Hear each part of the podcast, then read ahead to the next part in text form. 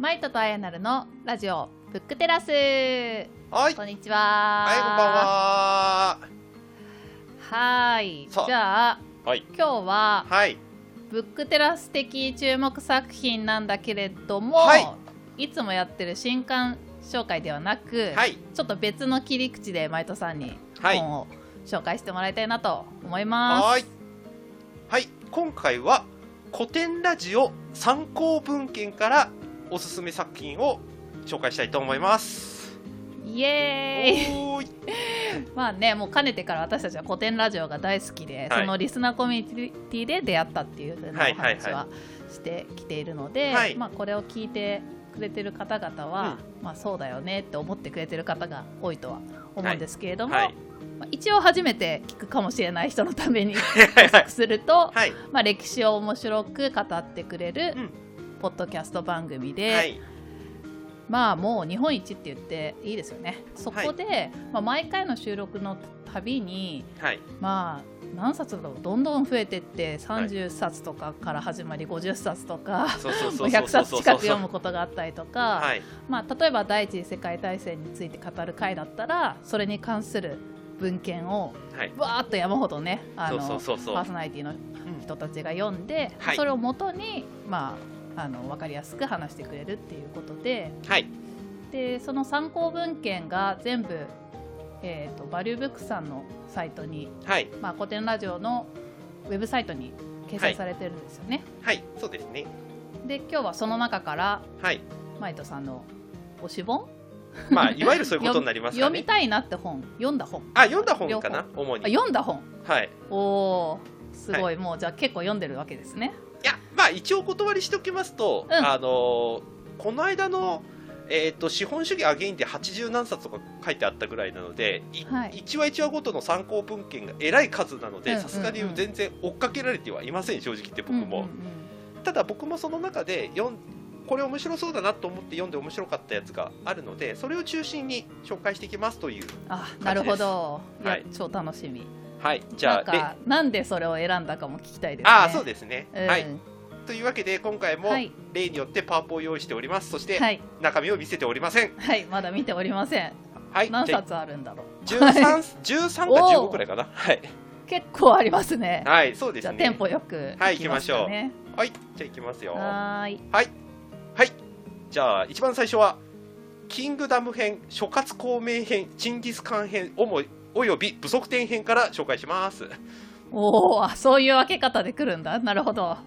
まあ要するにこれ全部中国ですから、うんうん。まあ、中国のやっぱり同じ中国のやっぱり歴史の中から抽出している、ね、シリーズなので共通で読んどいたらいいよっていう本やっぱりあるんですよね。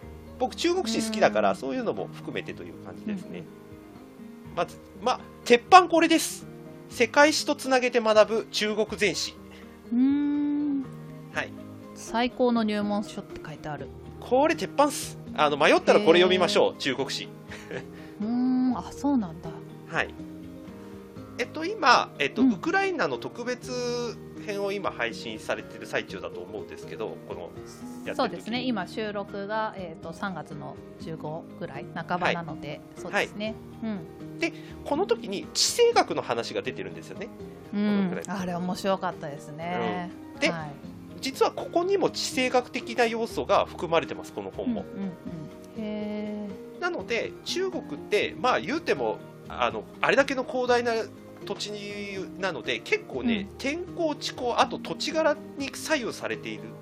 ーうんうん。そのそこに住んでる人たちの思考自体がそもそもそこに左右されているってとこ少なからずあるんですよね、うんうん、そういう類の話も書いてあるし何より中国がどうしてこういう歴史の中で動いていったかっていうことが割とすあのなんていうかシンプルに分かりやすくそれでいて内容がすごく明確で分かりやすいっていう書き方をされてます、うーん。なるほど。うん。いいですね。これはおすすめです。ね全史って書いてあるから結構もう網羅してきる感じですかね、あのずっと流れを。近現代まで行ってますんで。うーん。中国史全然わからないんで。ねそうですよね。まあはい、うん、古典ラジオでやってくれてる範囲しかわからないんで、はいはい。と追っかけるとよく分かりますこれは。はい。でちなみにこのシリーズで今度は日本全史も実は出てます中国史とつなげて学ぶ日本全史っていうのが去年出てます。去年の10月に。あしかも世界史とつなげてじゃなくて中国史とつなげて学ぶんだ。そうそ面白い切り口ですね。うはい僕の大好物の切り口ですね。中国史と日本史好きなので。うんうんうんうん。はい。あこっちの方がちょっと気になるかも。うん。あの2冊つなげて読むとすごくよくわかります。やっぱりお互いに関係し合ってますからねこの2つはね、うん。はい。こっちもあのこっちは参考文献に書いてないですけどこっちはおすすめしておきます。うんなるほど。じゃあはい次いきますね。うん。次織田信長編。お今度は織田信長一人だけ。はいはい、はい、趣味が出るな。そうでしょもう基本的趣味ですからここから先は。はい。で織田信長編に関してもたくさんの参考文献あったんですが、僕は個人的にこれを進めてますってことで織田信長戦国時代の正義を貫く。ほう、はい正義にね鍵括弧ついてるところが気になりますねそうですねで、えー、と日本史好きな方は結構ご存知かと思うんですけれども日本の歴史の研究って昔の大家いわゆるそのなんていうかなめちゃめちゃ詳しい先生の説をまあある意味なぞった研究がずっと続いてた時期があったんですね。なのでどちらかというとその先生の説を補強するかもしくは批判するかみたいなことが中心で結局実態から遠ざかったところを延々とやり続けていた時期も結構あったりするんですよ。あってことは何を意味するかっていうと織田信長のイメージっていうのがず悪い意味ステレオタイプのごとく前提として使われてきていて実態どうだったのっていう話が出てきたのって結構ここ十数年くらいの話だったりするんですね。ーうーん。あ逆にここ十数年ではい。実態に迫るようなはい。派閥というか そういう人たちも出てきたっていうこと そうですね、もう思い込みを一回捨てて、目の前に書かれている資料とかを中心にして、ファクトだけ捉えようよっていうみ向きができるようになってきたっていうイメージの方が正しいかもしれないですね。うんうんうん。はい、でその本の筆頭がまあこれかなと、織田信長編でいくと。へはい、これは、えっと、深井さんも確かツイッターでこれおすすめしてたかな、信長編の中で読むとしたらみたいなんで。ーあなんか見見かけたかも。この表紙をなんか見たことああるなうですよね。と思った独特ですもんねこれねかもしれない、うんはい。う意味で。いやこの正義を貫くっていう正義に鍵括弧がついてるのが私的にはすごい気になって、なんかどういう戦国時代の正義っていうのがこう何なのかっていうのが、はいうん、知れる本なのかなっていうところに興味がありますね。そうですね。ちなみにこの本読むと、あの織田信長編で深井さんたちがどうしてこういうなんていうかな解釈をしたのかっていうのがすっげえわかります。うーんなるほどね。さらに言っちゃうとこれですね。世界の辺境とハードボイルド室町時代、ほう。タイトルが面白い。実はですね織田信長編の第1話でちらっと深井さんがこの本について言及してるんですね実は。うんうんでこの本自体が実は織田信長編関係なくめちゃくちゃ面白い本で、うん。この本っていうのは、えっと今概要のところに書いてあるんですけどソマリランドの研究者と日本中世の研究者が対談する本なんですよ、うん、ソマリランド？うん、とは？アフリカですね。ああアフリカのソマリ人が室町時代の日本人とそっくり。うん。へえ。でこの本が成立したのが本当かどうかわからないけどこの本によると,、えー、とソマリランドと室町時代はよく似ているっていうツイートがなされたらしいんですね。うん。そのツイートを見た、えー編集者がこの著者の2人をつなぎ合わせた。えー結果この本ができたっていすうごい。とあそれでノンフィクション作家とはい。日本中世史専門の歴史家が2人で書いてるんだ、そうです。ええ面白そで実際にこの本は最初お互いの自己紹介から始まっていくんだけれどもだんだんお互いのその研究の価値観とか実態とかを話していく中で、あれここの部分とここの部分似てるよねみたいな話をずっうとしていくんです。面白い。あ対談をそのまま書いてあって、はいはい。でどんどんどんどんこう自己紹介から深いところに行くわけですね。そうそうそうそうそうう。ーん。でむ室町時代とそのソマリランドが似てるっていうのを実は第1話で深井さんがちょろっと発言しているのは多分この本から引用してるんですよね。あーなるほど、えー、気になる。まさに文化人類学的っぽい感じをすごく漂わせてる本で、うんうんうん、そうですね。異文化のこう交わりみたいな。そうそうそう。でもこうそこに共通点があったりとか、はい、えー、そうですね。でこの2人はその後意気投合したらしくこの後ハードボイルド読書合戦っていう読書会の本を続編で出してます。すごいこの本のためにね出会っただけだったのにそこで終わらずちゃんとそこから始まってるっていうのがいいですね。素敵ですね、はい、はい、この読書会は僕が本当にやりたい読書会のなんかイメージにぴったりっぽい読書会をやってた2人なので、うん、これは面白かったです。これはおすすめしてますね。なるほど。ちょっとその読書会の話も気になるのでまた今度聞かせてください。はい、はい。はい、でこの書いている、うん、あのうちの一人清水さんあの中世史の研究されている方が書いてる本がこれですね。うん、室町は今日もハードボイルド 日本中世のアナーキーだぜか。おお。はい。へえ。これ、えっと、織田信長編で、なんか日本の中世めちゃめちゃだなって思った人たちは、ぜひこれも読んでいただけると、めちゃめちゃな日本の中世史が、実態がすごく書いてあります。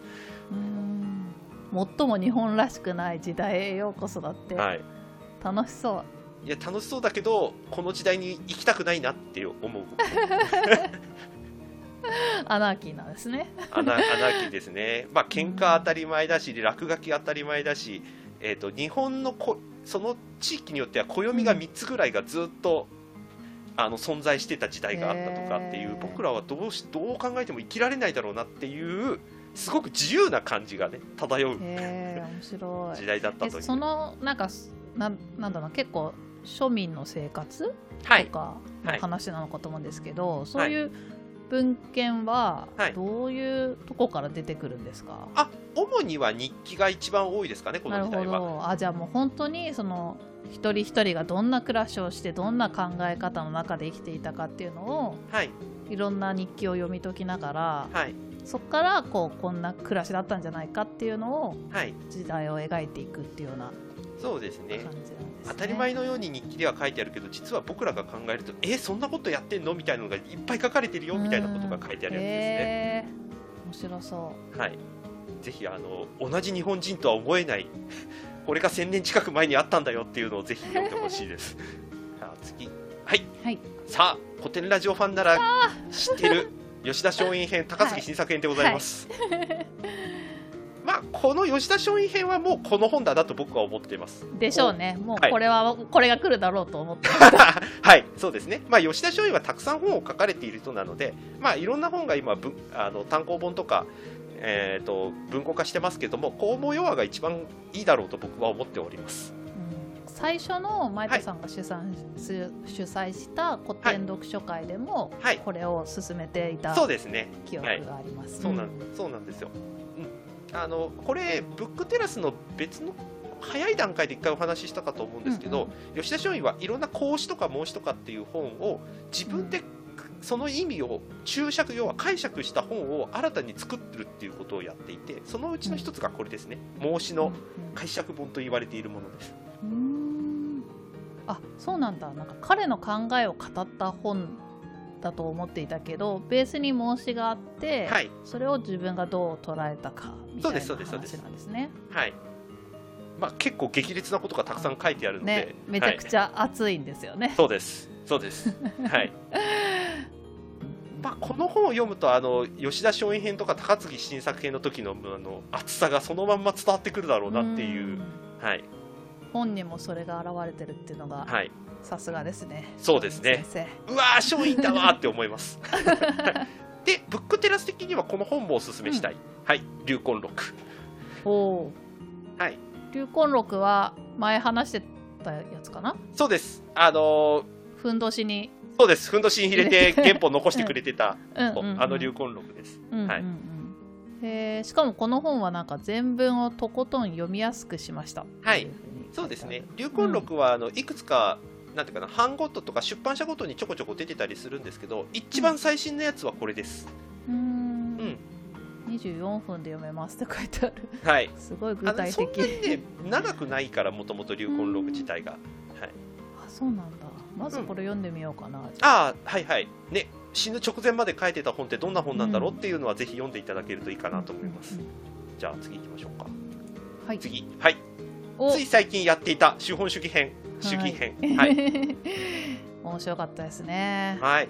まあこのこれいろんな実はその資本主義に関する本だけではなくて、うん、最近えーと、ポスト資本主義的な動きをしているんじゃないかっていう方々の本つまり最近のビジネス本も紹介してたのが特徴だったかと思います確かに確かに。私がね、はい、あの取り上げた鎌倉資本主義も紹介されてました、ね、そうですね。はい。というわけでその流れを組んでこの本です、はい、はい、リビングシフト。お。はい。まあカヤックの本です要するに。これも。おおはい。2020年に出てるんですね、はい、うん。はい。で、えーと、今、それこそ、えーと、リモートワークが、はい、まあ、社会的にもやりやすくなってワーケーションなんていうことが言われている時代ですけれども、うん、えーと、カヤックはもうこの段階から実はワーケーションに近いことをやってたんだよみたいなことが紹介されている本ですね、実は。うんなるほどなるほど、うん。まあ、だからここで実は鎌倉の取り組みも紹介してるんです、実は。確か社員がいろんなところに移動して、どこから仕事してもいいよみたいなことを始めたんですよね。そうですね。で、えーと、1年に1回かな、うん、2回だったかな？にどこかの場所にみんなで集中して、うんうん、それこそ以前ね樋口さんたちがやってたインプット奴隷合宿のごとく、うんうん、なんか集中合宿をやってたなんてエピソードも紹介されてますね。うんうんうんそうですね。結構まあ私が勤めてる会社とかやってるコミュニティでも、はい、あの1年に1回どっかに集まってガッてやるみたいなのは、はいはい、やってますね、はい、そういうのは好きな人多いですよね。そうです。みんなで集まるとそこでこうガッて集中して何か一つをや決めるとかってできると、まあ、そこからまた1年同じ方向向かっていきやすいので、ね、まあでもうん。2020年の時点ですでに、まあ、その一極集中で語り合うのもすごいけどそのそれ以外の1年間が自由なところで働いてるっていうのがすごい先進的ですよね。そうですね要するにもうこれはあの環境っていうところにすごく着目しているというふうに、うん、まあここの本でも書かれてはいたんですけど、えーと人間のやっぱりうんとポテンシャルっていうのはやっぱり環境に左右される部分があるだから環境を自分で選べるようになれば実はその地方の使うんと活用方法みたいなのも変わってくる、うん、それは地方創生につながるんじゃないかみたいなことが書かれている本ですね。なるほど。じゃあこの、まあ、カヤックの働き方みたいなところを紹介しつつも、はいうん、まあこんな生き方がみんなできるんじゃないみたいなところを提案してるっていうような感じですかね。はい、うん。へえ気になる、うん、今のカヤックがやってることと当てはめてみると面白いかもしれないですね。ちょうど2年前くらい前の本ですから。うん。うんうんうん。いや本当面白いこといろいろやってて面白法人っていうさ名前がちゃんと背負ってるままいろいろやってるのがこうかっこいいっすね。そうっすね、うん、さてさてじゃあ次行きましょうか。おい、はい、次。もう好きな人は大好き最長空海編、うん。マイドさんも大好きですよね。そうですね。はい。はい。まあ、樋口さんの生き方を変えちゃうんじゃないかって、うん、後で多分言われるであろう最長空間編です。うん、で、これも、えっ、ー、と、正直言うと、深井さんたちは本を読んでもわからんってなって、あの龍玄さんのところに話聞きに行ったなんて言ってたぐらいなんで、うん、どこまでこの本を読めばいいかっていうのはあるんですけど、まあ、個人的におすすめな本を何冊か紹介するっていう形でこの回は締めたいなと思います。はい、はい僕は個人的に一番この本がなんていうかな概略としてつかめるなっていうのがこの「最澄と空海」っていう本ですね。うんうんうん、小学館文庫なんだ。はい。うん、この梅原さんっていうのはあの日本古代史のなんていうかな大家っていうかもう超有名人な方ですけれどもこの方が「最澄と空海」を結構誠実なトーンで書いてくれてるのでまあなんていうかそんなにバイアスがめちゃめちゃあるわけでもなくこういう人なんだってことが読み取れるっていう感じですかね。うん。なるほど。じゃあまあ最初に読むにはこれから入るのが、ね。うん、というふうには僕は思ってますね。はい。うんうん、でとは言っても最澄と空海それぞれについてもうちょっと知りたいっていう方のために、うん、もう2冊だけちょっとご紹介しておきますね。はい。まずは、えーと、空海の哲学。これを残して出たやつですね。うん。まあこれを読んだから分かるかっていうといやそんなことは全くないなっていう感じはするんですけど、うん、あえてその空海というなかなか捉えどころのない天才が何を考えていたのかっていうのを残した本から読み取るっていうのは、まあ、一つのアプローチかなとは思っているので、うん、まあ、これこういう形で少しずつ解釈されてきているのがこの本のあの空海の特徴でもあるんで、まあ、読んでみるのも面白いんじゃないかなというふうには思ってますね。うん。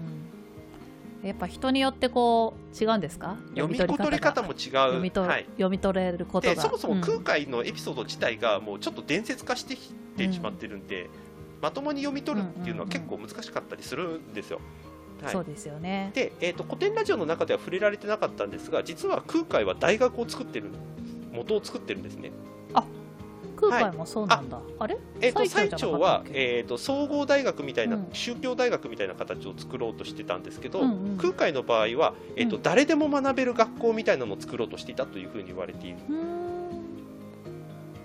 そうなんですね。あじゃあ結局2人ともそうやって育てることに対しても思いがあったんです、ね、ただ空海の場合はちょっとはっきり分かんないんですが2代3代ぐらい後にちょっとこの大学経営が破綻したらしくて、うん、あの他のお寺が5か6つぐらいが統合してそこの運営をやるみたいな形になっているらしくて果たして空海がその大学を作ったと言えるかどうかっていうのは実は怪しかったりはする今でもその大学ありますけどねちなみにね京都に。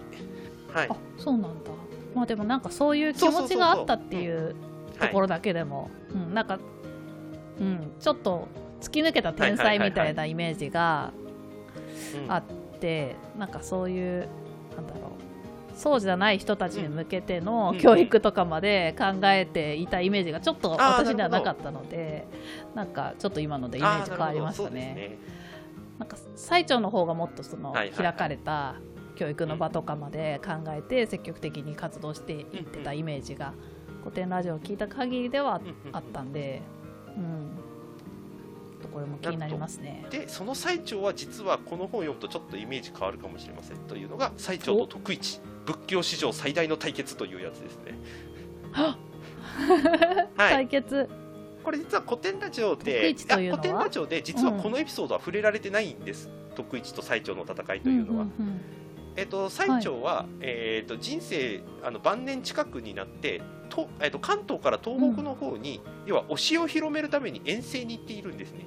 で遠征に行った先で実はこの徳一っていう人とあの坊さんと壮絶な仏教論争を繰り広げているんですよ。この仏教論争の通して要はお互いが信じていた仏教とは何だったのかということと実はこの2人が論争で使っていた、その論争の方式というのが、まあ、僕らからするとめちゃめちゃ参考になるというか、うん、最長の土地狂ったような天才性をやっぱり見ることができるっていう面白さがあるんですよね。